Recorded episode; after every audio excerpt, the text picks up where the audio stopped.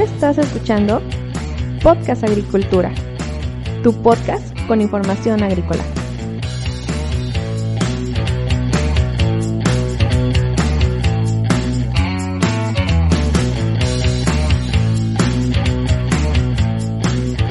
Hola, ¿qué tal? Me da mucho gusto saludarte nuevamente. Yo soy Olmo Axayaca y este es un episodio más de Podcast Agricultura. El día de hoy es martes 19 de mayo del 2020 y quiero hablarte sobre orquídeas. Pero antes de entrar en el tema, quiero invitarte a que vayas a YouTube y en el buscador escribas blog agricultura y le des seguir a mi canal para este que tenga cada vez más seguidores, obviamente, ¿verdad? Este, ahí estoy subiendo algunos videos de opinión personal, eh, un poco, digamos, con poca edición, eh, a manera de práctica. Sin embargo, pues tu apoyo sería bien recibido. Quiero hablarte sobre orquídeas porque pues las orquídeas son un tema interesante, completamente un tema eh, muy, muy interesante, eh, del cual quisiera empezar a, reflexionar y hablar sobre varios temas que en concreto eh, voy a sacar del libro Introducción a la reproducción y manejo de orquídeas mexicanas de diversos profesores de la Universidad Autónoma Chapingo, en específico de la preparatoria agrícola, que son pues Georgina Flores Escobar, Isaías Gil Vázquez, Eric Navarro López y Aurelio Bastida Tapia. Bueno, pues las orquídeas son sin duda algunas de las flores más apreciadas en el mundo entero, debido a que sus flores poseen las más diversas y exóticas formas. Desde hace siglos, las orquídeas han apasionado a reyes y a gente de la nobleza, pero también a gente común y seguirán apasionando a la humanidad debido a su belleza. Estas plantas eh, son las que cuentan con más coleccionistas en el mundo entero. De hecho, se llegan a reunir en sociedades, eh, clubes y grupos de estudio.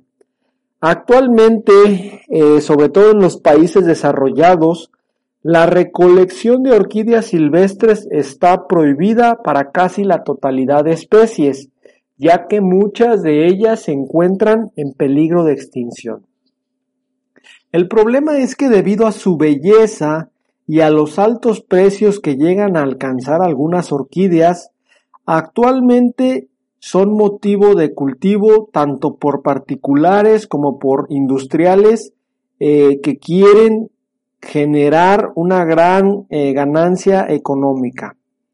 Las que más se venden y comercializan son principalmente algunos híbridos cultivados a partir de la cruza de dos o más especies, ya sea cultivados en invernaderos o en viveros.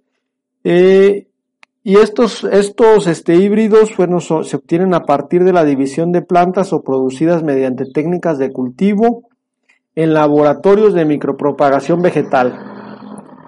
En México las orquídeas también han figurado entre las plantas ornamentales más apreciadas incluso desde la época precolombina, y de hecho se reporta el empleo eh, de varias especies en usos tan diversos como eh, medicinales, aromatizantes, extracción de gomas, utilización de adhesivos o aglutinantes y como ornamentales por supuesto.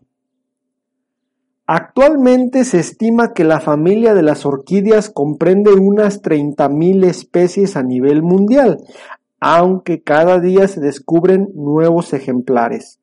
Se tienen entre 800 a 1000 géneros identificados y más de 50.000 híbridos comerciales, con una variedad casi infinita de formas, texturas, aromas, colores, etc. La familia de las orquídeas es una de las familias más grandes de plantas con flores que existen en el mundo. Algunas de estas plantas pueden alcanzar alturas de hasta 5 metros o incluso más y producir decenas de flores por cada planta, como por ejemplo la Sobralia dicotoma que crece en el Parque Nacional de Machu Picchu en Perú. Sin embargo, en el otro extremo, algunas eh, orquídeas pueden apenas alcanzar los 2.5 centímetros de alto y sus flores son tan pequeñas que miden apenas algunos milímetros, como puede ser, por ejemplo, la Plastitele stenostaquia. Eh, y bueno, hay algunas especies cuyas flores pueden llegar a tener diámetros eh, de 30 centímetros, que ya pues es algo bastante grande, ¿verdad? Eso sí, eh, mientras que algunas especies de orquídeas producen una sola flor, otras son capaces de dar lugar a miles de ellas. Las flores eh, pues resultan de lo más variadas, cubriendo toda la gama del arco iris en cuanto a colores, y algunos géneros de orquídeas tienen flores con fragancias muy intensas, mientras que en otras apenas se llega a percibir su aroma. Además, algunas son de un solo color, otras son moteadas o, listadas o manchadas. Y algunas plantas florecen solamente una vez al año, mientras que otras florecen varias veces durante el transcurso de un año.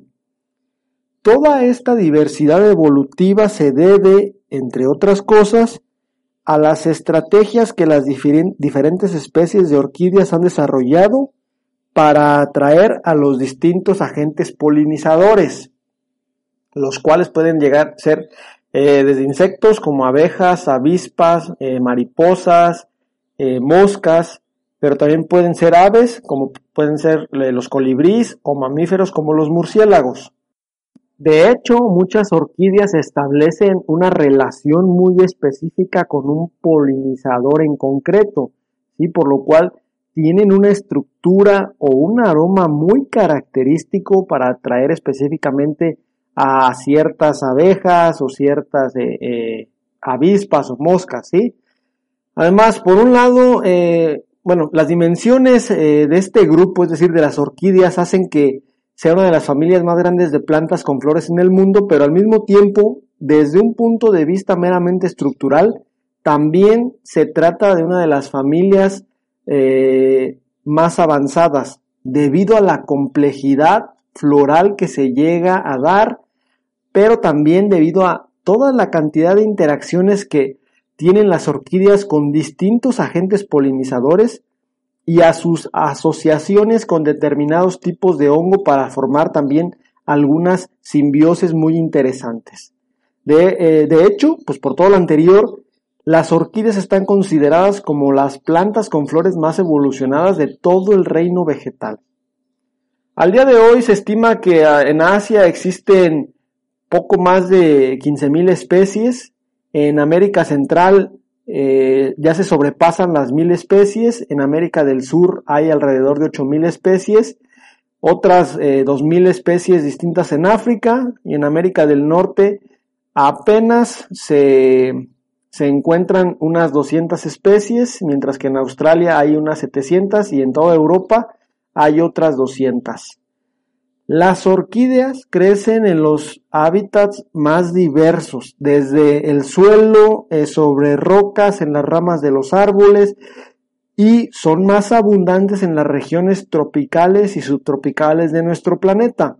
De hecho, se estima que aproximadamente el 90% de las orquídeas se ubican eh, entre los trópicos, en la zona de los trópicos, es decir, aproximadamente a los 20 grados de latitud norte y sur del Ecuador, eso sí, por debajo de los 1500 metros de altura. Los lugares en el mundo que se consideran que tienen un mayor número de especies de orquídeas son Nueva Guinea, Colombia, Brasil, Borneo y Java. En estos cinco países es donde se concentra la mayor cantidad de especies eh, de orquídeas a nivel mundial. Pero es interesante hacer notar que cada continente tiene una flora de orquídeas bien característica, lo que puede ser explicado debido a que la evolución de la mayoría de orquídeas fue posterior a la deriva continental, es decir, Debido a las diferencias que existen entre las orquídeas de un continente a otro, se cree que la evolución que ha tenido esta familia se dio posterior a la separación de, los continentes, es decir, eh, después de que se haya tenido un solo continente que era Pangea. Una característica muy común a toda la familia de orquídeas es que son plantas de lento crecimiento y desarrollo porque necesitan entre 3 a 8 años para emitir sus primeras flores. Bueno, y respecto a la clasificación de orquídeas debido a su forma de vida, pues tenemos orquídeas epífitas, epífitas o aéreas, orquídeas litófitas o rupícolas, eh, orquídeas terrestres, orquídeas saprófitas, eh, nada más. Esta es la clasificación que nos indica, la principal clasificación. Pero bueno, este tema de la clasificación de orquídeas lo voy a tocar más con más detalle en un episodio posterior. Espero que te haya resultado interesante el tema de orquídeas. Ya sabes que si tienes alguna duda, algún, alguna sugerencia, algún comentario, puedes ir a blogagricultura.com barra contactar y buscas el episodio que eh, en este caso es el episodio número 59, es el episodio 59. Muchísimas gracias por escucharme, te espero el día de mañana con un episodio más de Podcast Agricultura. Hasta luego.